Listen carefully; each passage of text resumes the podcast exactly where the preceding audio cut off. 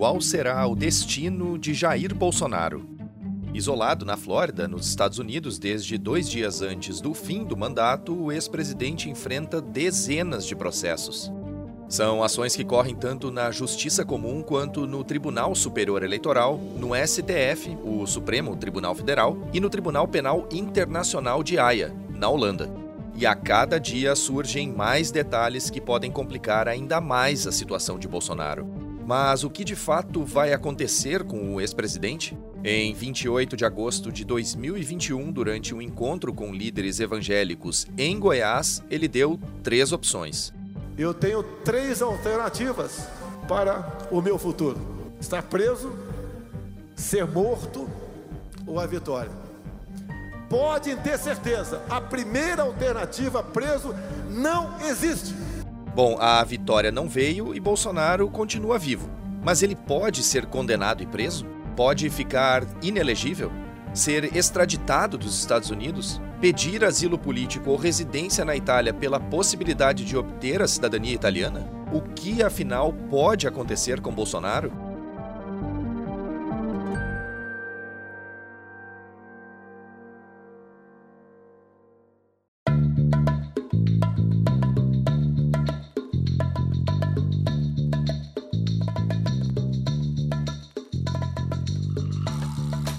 Está no ar o DW Revista, o podcast semanal da DW Brasil em que damos um pouco de contexto ao noticiário.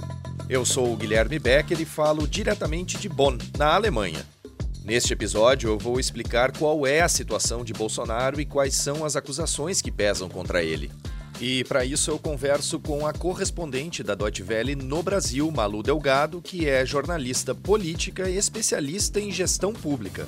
A gente vai destrinchar esse tema que povoa o imaginário de muitos brasileiros, tanto de opositores quanto de apoiadores do ex-presidente. E eu já adianto que as respostas para as perguntas que fazemos são um tanto complexas.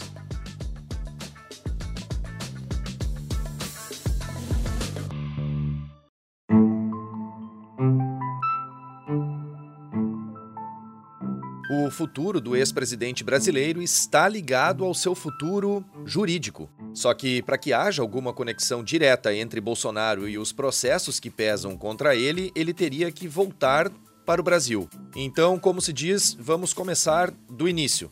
A primeira pergunta que a gente tem que fazer é: Bolsonaro pode ser extraditado dos Estados Unidos? Como citamos na abertura desta edição, o ex-presidente está na Flórida desde o fim do ano passado, ou seja, desde o fim do mandato presidencial. E é bom frisar que ele está legalmente em solo americano. Pelo menos por enquanto, o Bolsonaro pode permanecer nos Estados Unidos, para onde viajou com visto diplomático, ainda como chefe de Estado. Só que essa condição terminou um mês depois, no dia 30 de janeiro, 30 dias depois de ele ter deixado o cargo de presidente. O Bolsonaro então solicitou outro visto, um visto de turista, que vale por 90 dias e pode ser renovado por mais 90, o que dá um total de 180 dias. Ao todo, portanto, são mais de seis meses de permanência possível nos Estados Unidos. No início de fevereiro, o ex-presidente disse que iria retornar ao Brasil, aspas, nas próximas semanas, para fazer oposição a Lula e ao atual governo petista. Eu pretendo, nas próximas semanas, retornar e fazer uma oposição responsável contra o atual governo. Essa declaração foi dada no podcast The Charlie Kirk Show, do ativista conservador americano Charlie Kirk. O Bolsonaro, no entanto, não precisou uma data para voltar ao Brasil. Ele falou apenas, abre aspas, nas próximas semanas. E, nesse sentido, é preciso levar em consideração um vasto histórico de declarações erráticas e contraditórias do ex-presidente. Só que, ao mesmo tempo, outra coisa que pesa é que o Bolsonaro já deixou claro que tem interesse em voltar à cena política brasileira. E, para isso, claro, ele teria que retornar ao país. Pesquisadores ouvidos pela DW disseram, inclusive, que postergar o retorno ao Brasil pode gerar uma ideia de fuga, até mesmo entre seus partidários e colaboradores, o que poderia restringir um hipotético retorno ao cenário político nacional. Mas há também especialistas que acreditam na volta de Bolsonaro ao Brasil devido à morosidade do judiciário e à impossibilidade de cumprimento de pena, com o ex-presidente recorrendo a recursos jurídicos para responder às acusações em liberdade. Por isso, agora eu converso com a Malu Delgado, correspondente da DW Brasil, que está no Brasil. A Malu é jornalista política e especialista em gestão pública e escreveu recentemente sobre as questões que envolvem Bolsonaro e o seu destino, além das acusações que pesam contra ele. Malu, vamos lá. A pergunta que não quer calar é: o Bolsonaro vai voltar ao Brasil? Pois é, Guilherme, essa é a famosa pergunta que vale um milhão de dólares para quem der a resposta certa, né? Se você me permite aqui essa brincadeira. Bom, o ex-presidente Jair Bolsonaro é um político um tanto imprevisível, com retóricas aí marcadas por idas e vindas, e ele já deu inúmeros exemplos disso quando ocupava o cargo de presidente.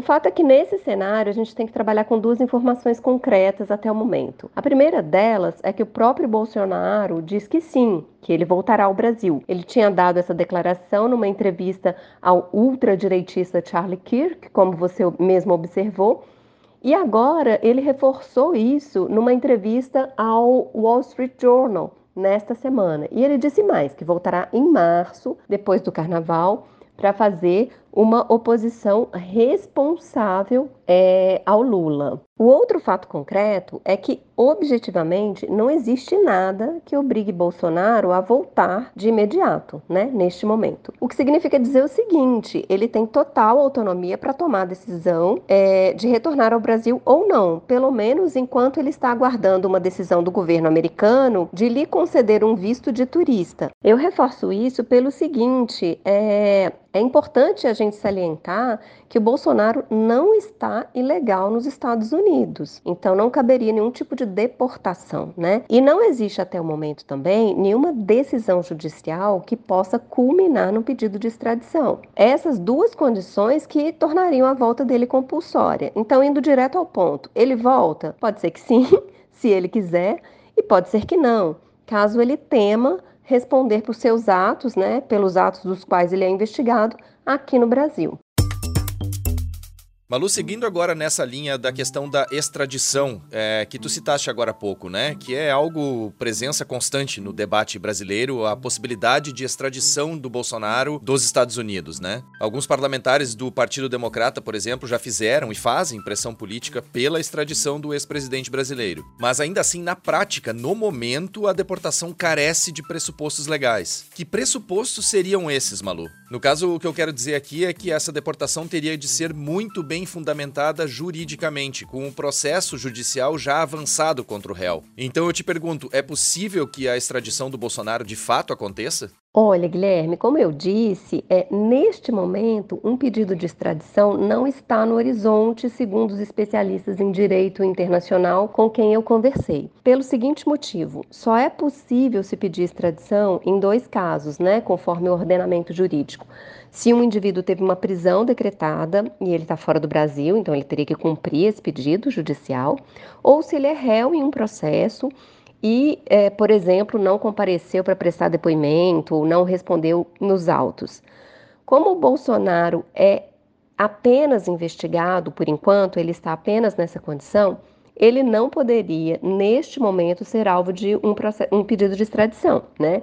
O que os advogados explicam, só pode ser extraditado um indivíduo que é processado ou condenado. Agora, isso é a situação atual, né? Não significa que o Bolsonaro não será alvo de um pedido de extradição. Ele pode ser? Sim, perfeitamente, pode ser. Só que esse pedido de extradição, ele precisa ser fundamentado juridicamente.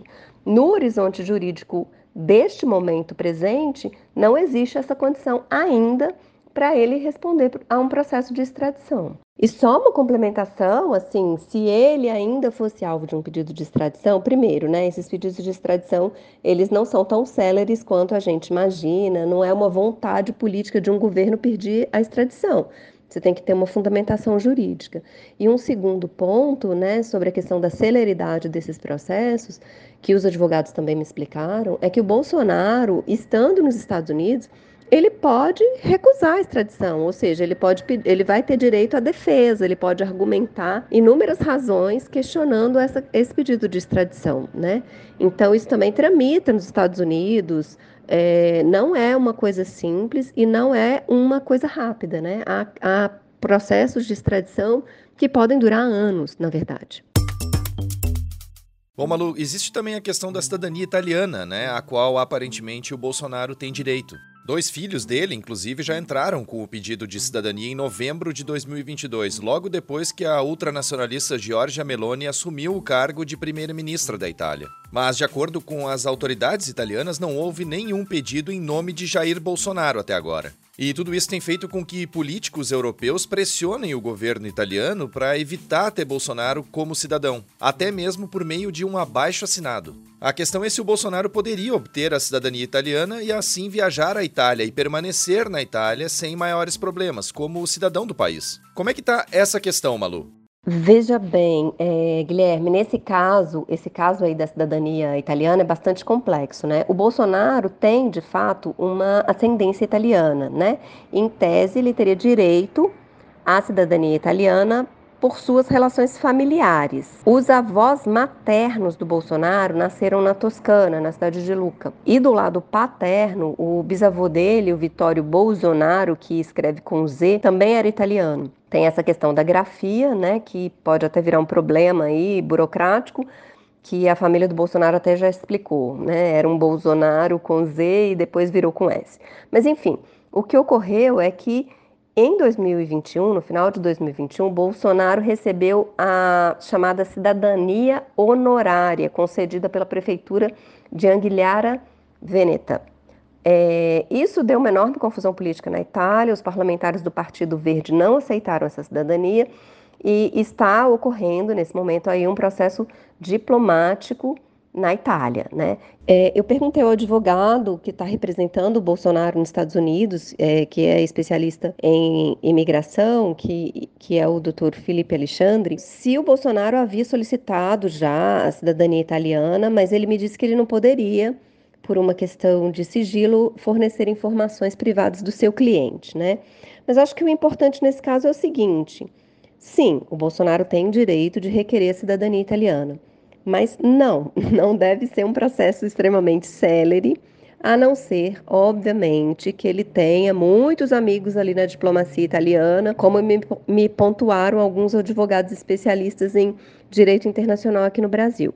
Mas o ponto central dessa discussão é o seguinte: ainda que ele obtenha um passaporte italiano nas próximas semanas, nos próximos meses e vá para a Itália, se ele for condenado no Brasil por algum crime, né, por algo do, do qual ele está sendo investigado, nada impedirá que ele seja extraditado. É, pega muito mal para um país proteger um cidadão que tem condenação judicial na sua terra natal, né, na sua terra de origem, no seu país de origem. E tem um outro aspecto aí que é o chamado foro shopping, que é uma expressão muito usada no direito internacional quando uma pessoa pede cidadania exclusivamente para fugir de uma condenação no seu país, né? Quando isso fica claramente demonstrado, isso é muito condenado pelo direito internacional. E pode ser que esse aí seja o caso do Bolsonaro. Bom, e agora para finalizar a edição desta semana do DW Revista, vamos falar sobre as acusações e os processos que constam na justiça contra Jair Bolsonaro. Afinal, a gente falou aqui sobre os possíveis destinos do ex-presidente e por isso é preciso esmiuçar o que de fato pesa contra ele. As acusações são graves e extensas e estão em diferentes fases processuais. Eu vou citar algumas aqui e depois a Malu vai detalhar esses casos. O Bolsonaro é acusado, por exemplo, de abuso de poder econômico nas eleições de 2022, atos antidemocráticos e planejamento de um golpe de Estado, incitação aos atos violentos e de vandalismo ocorridos no dia 8 de janeiro em Brasília, irregularidades administrativas e charlatanismo na pandemia de Covid-19 e genocídio dos povos indígenas.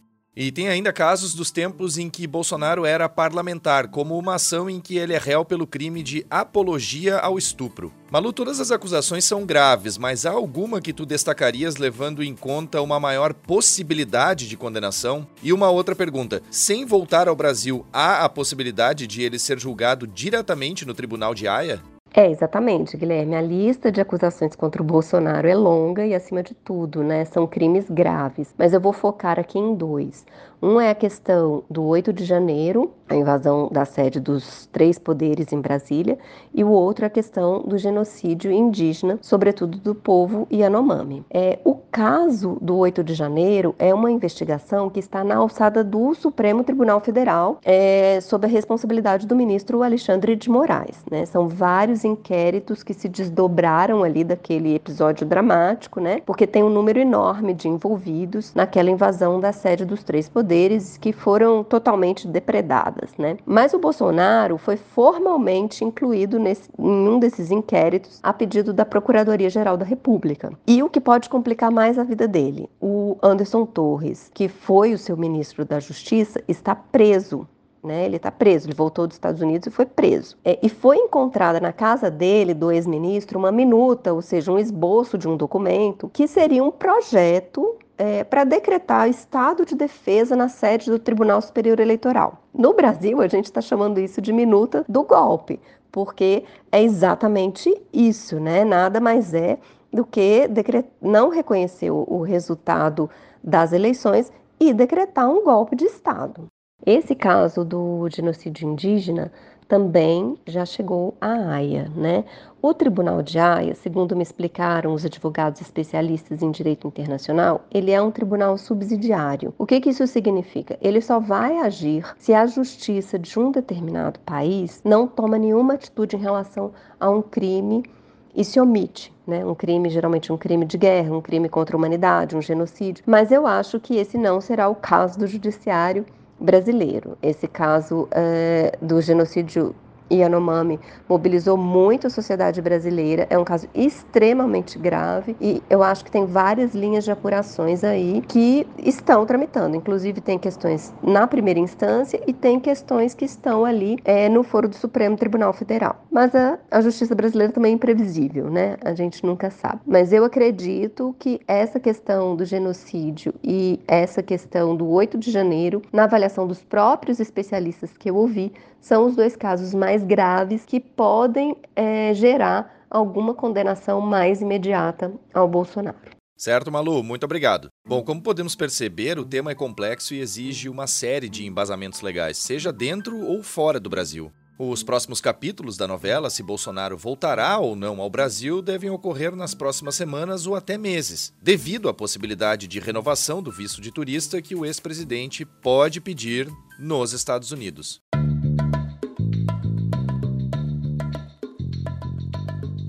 A edição desta semana do DW Revista fica por aqui. Mais conteúdos você encontra no nosso site. Acesse dw.com/brasil. Não deixe de acessar o canal da DW Brasil no YouTube. Lá tem explainers, reportagens e também vídeos curtos sobre diversos assuntos. DW Revista é uma produção da DW Brasil, em Bonn, na Alemanha.